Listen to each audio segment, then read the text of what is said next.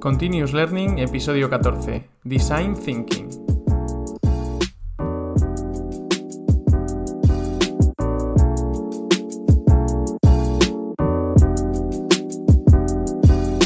Bienvenidos a un nuevo episodio de Continuous Learning, el podcast en el que hablamos de gestión de proyectos, tecnología y todo lo relacionado con optimización de procesos.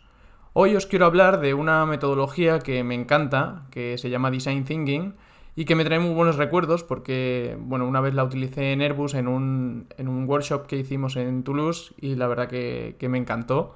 Fue un día súper especial para mí y, y es una pasada, me parece una pasada de metodología. Esta metodología la podríamos englobar en torno a las metodologías innovadoras de trabajo, como pueden ser el Lean Manufacturing, Lean Startup, Agile, Scrum, Safe, Kanban, pues Design Thinking estaría dentro de todas ellas.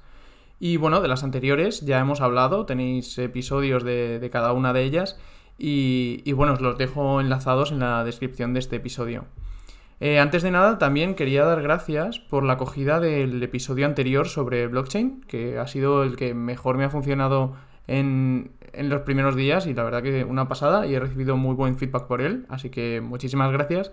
Y estoy tratando de mejorar el audio, eh, grabando de distintas formas y demás para que se escuche todo más nítido.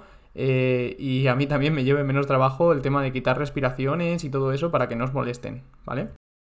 Si queréis que profundice más en el tema de blockchain, criptomonedas, eh, NFTs y demás, no tengo problema en, en, hacerlo. O sea, yo no soy un cripto bro ni mucho menos. me gusta hablar de esta tecnología desde desde la mirada empresarial y, de oportunidades de negocio y no tanto como inversión o como especulación.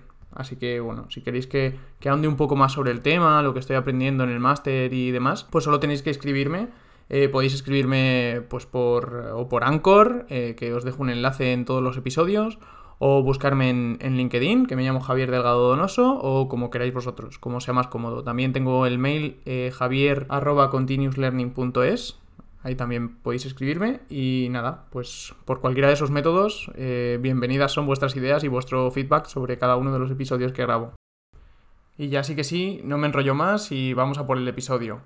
Vamos a ver qué es esto del design thinking, en qué consiste, cuándo nació, eh, para qué tipo de personas está creado o para qué tipo de negocios puede aplicar y, qué herramientas utiliza. Esos son los cinco pilares básicos de, este episodio que yo creo que os va a gustar bastante, porque es una metodología súper interesante y si no habíais oído hablar sobre ella, eh, os aconsejo que busquéis información porque va muy bien y, y, mola mucho. O sea, practicarla en sí es una pasada. O sea, es una experiencia súper buena y os animo mucho a utilizarla y hacer algún desarrollo con ella.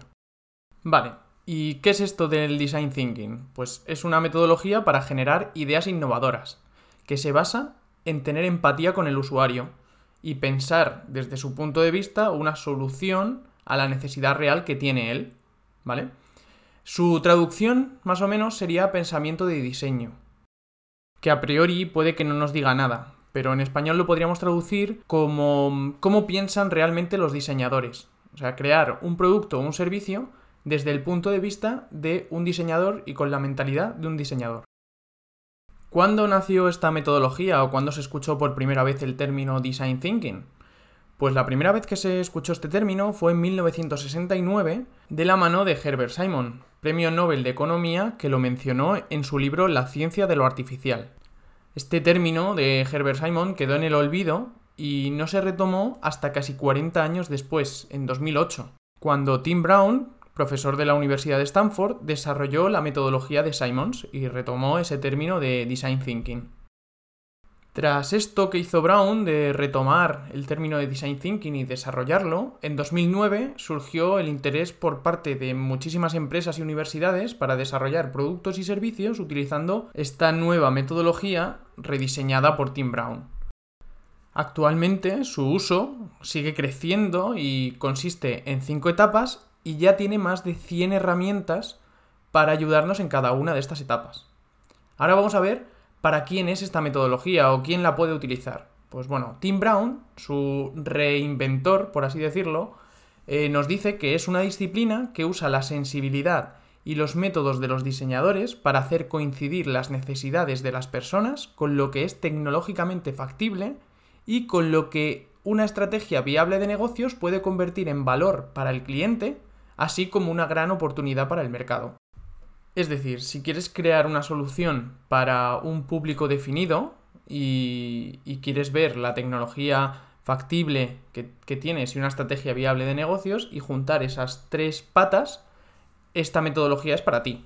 Empresas como Inditex, Apple, Google la utilizan en su día a día para poder mejorar todos sus procesos y rediseñar nuevos productos y servicios que ofrecer a su público potencial que ya lo tienen bastante bien definido, porque son los líderes de mercado y, no tienen que hacerse mucho a la idea de, qué le gusta a la gente con las bases de datos que tendrán de, de las personas alrededor de todo el mundo, ¿no?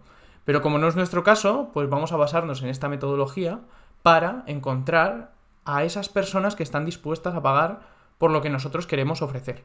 Vale, anteriormente he dicho que constaba de cinco fases. Ahora vamos a ver cada una de esas cinco fases y recalco que lo que hace esta metodología es buscar la unión entre tres campos, las necesidades, la tecnología y el negocio. Es decir, qué necesidades tiene mi público, qué tecnología factible me puede ayudar a resolver esas necesidades y qué valor aporto para poder crear un negocio alrededor de esa necesidad con la tecnología factible. Vamos a empezar con la primera fase, que es empatizar.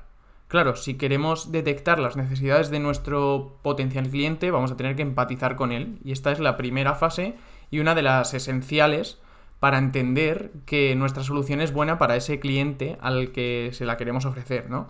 Entonces, para empatizar, ¿qué tenemos que hacer? Pues aprender todo lo que podamos sobre el usuario de nuestro producto o servicio. ¿Cómo podemos aprenderlo? Pues con encuestas, entrevistas, estadísticas, estudios de mercado.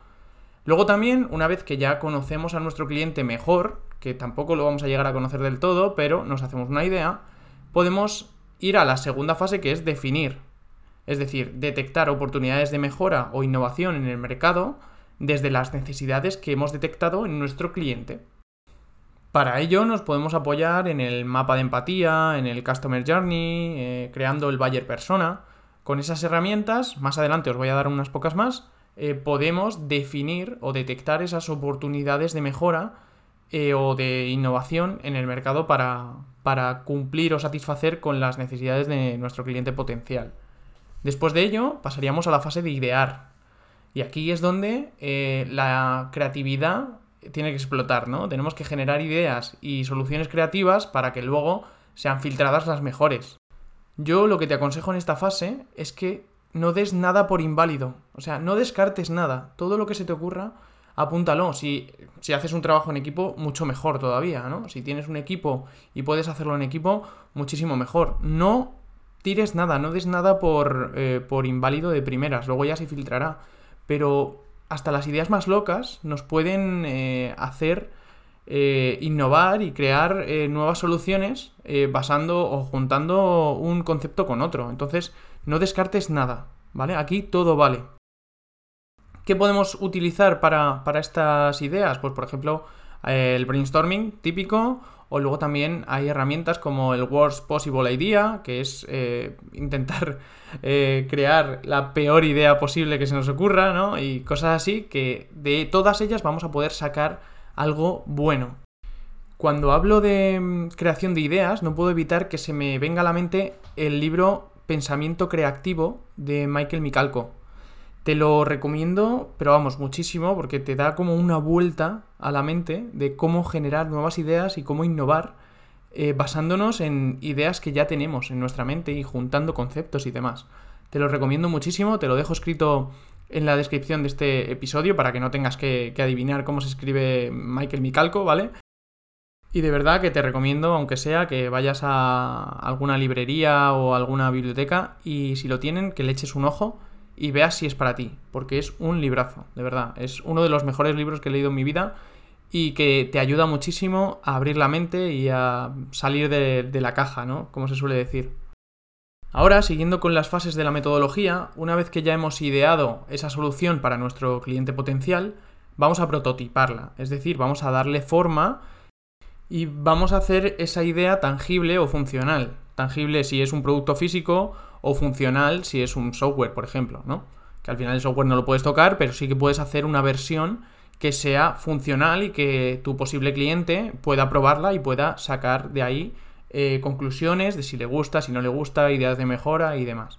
Pues una vez que justo hemos hecho ese prototipo, que es una versión reducida y barata del producto o el servicio para, para ver si tiene acogida, vamos a evaluar la opinión de nuestros clientes, se lo damos a probar y que nos digan a ver qué les parece con la información que recabemos en esta última fase, de evaluar, de que nuestro cliente lo pruebe y que nos diga qué le parece, podremos iterar y mejorar el producto que hemos creado con las mejoras que nos proponen ellos mismos, ¿no? Entonces, una persona que está dispuesta a comprarte, si encima le haces caso y mejoras el producto en base a lo que él te dice, pues más ganas de comprártelo o más dispuesto a comprártelo va a estar, ¿no? Pues haciendo un mini resumen de las cinco fases, recuerda, las fases del design thinking son empatizar, definir, idear, prototipar y evaluar. Ahora vamos a ver qué herramientas o qué técnicas utiliza el design thinking para cada una de estas fases. Ya os he dicho alguna, pero bueno, vamos a, vamos a ver alguna más y reitero que si queréis que hable de alguna en concreta, eh, solo tenéis que pedírmelo y hago un episodio concreto de cada una de las herramientas que me digáis sin problema ninguno. Vale. ¿Qué herramientas utilizamos para la fase de, empatizar? Pues por ejemplo podemos utilizar un mapa mental, un moodboard, un DAFO, eh, los cinco porqués. En la fase 2 de definición, pues podemos utilizar la matriz de motivaciones, el Ishikawa, diagrama de Porter, la matriz impacto-esfuerzo. En la fase de idear, pues el brainstorming típico. Podemos utilizar también la metodología de seis sombreros para pensar, el business model canvas, para prototipar, pues podemos hacer una inmersión cognitiva, un mapa de impacto, un storyboard. Y para evaluar, pues podemos eh, ofrecerle a nuestro cliente o nuestro potencial cliente soluciones para que nos dé su opinión, eh, podemos utilizar una matriz de feedback, las redes sociales y un montón de herramientas que existen para recoger esa opinión de nuestros clientes, ¿no? En designthinking.es podéis encontrar muchísimas herramientas que os van a ayudar en cada una de las fases, pero muchísimas. O sea, de verdad, echarle un ojo porque hay un montón de herramientas en la parte final de la, de la web. Si te ha gustado la metodología y quieres ahondar más sobre ella, te recomiendo que lo hagas porque de verdad te puede ser muy útil. Y si crees que a alguien le puede ser útil también, eh, te agradecería que le enviaras este episodio para que se entere un poco de las bases. Y nada, hasta aquí este decimocuarto episodio en el que hemos visto qué es el design thinking, cuándo nació, eh, para qué tipo de personas es válido o para qué tipo de modelos de negocio, en qué consiste y qué herramientas utiliza. Muchísimas gracias por estar ahí y por valorar con 5 estrellas a Continuous Learning en la plataforma que lo escuches. Espero que te haya gustado y lo hayas disfrutado tanto como yo preparándolo. Estamos en contacto a través del link que os dejo en la descripción, de mi mail javier.continuouslearning.es, de mi LinkedIn Javier Delgado Donoso o de la forma que más cómodo te sea contactar conmigo. Hasta el siguiente episodio.